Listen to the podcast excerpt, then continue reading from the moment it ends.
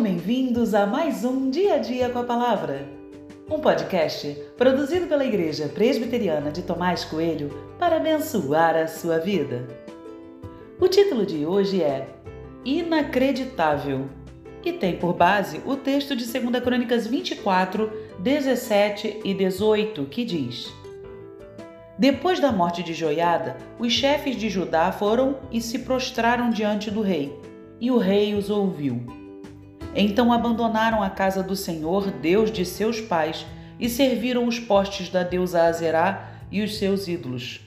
E por esta culpa veio grande ira sobre Judá e Jerusalém.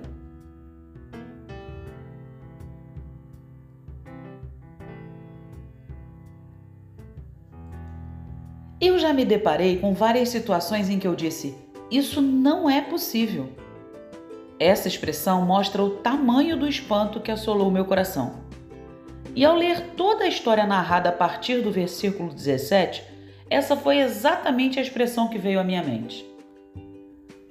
Joiada, o sacerdote de Deus, estava morto. Foi ele quem ajudou a proteger o rei Joás quando este era um bebê e colocá-lo no trono. A morte de Joiada foi o suficiente para desandar tudo. Os demais sacerdotes se reuniram com o rei e decidiram assumir toda a idolatria que havia sido retirada. E assim, todo o pecado voltou como prática e agora de forma institucional. Os motivos para essa idolatria não ficam claros no texto, mas uma coisa fica muito clara.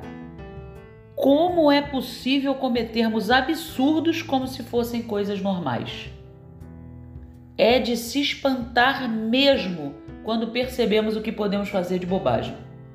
Os pecados que podemos cometer, as loucuras que passam pela nossa cabeça.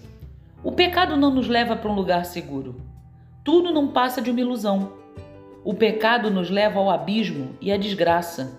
Fazemos absurdos e achamos que tudo é normal. Ficamos cegos e loucos. Qualquer um pode sair da estabilidade em Deus para uma vida assim Basta olhar para o rei Joás e perceber isso. Por isso é necessário vigiar. Vigiar nossos olhos, nossa boca, nossos ouvidos e principalmente o nosso coração. A vigilância não é um simples estado de alerta, mas o resultado de uma vida aos pés de Jesus. Se sua vida com Jesus não anda bem, você está vulnerável.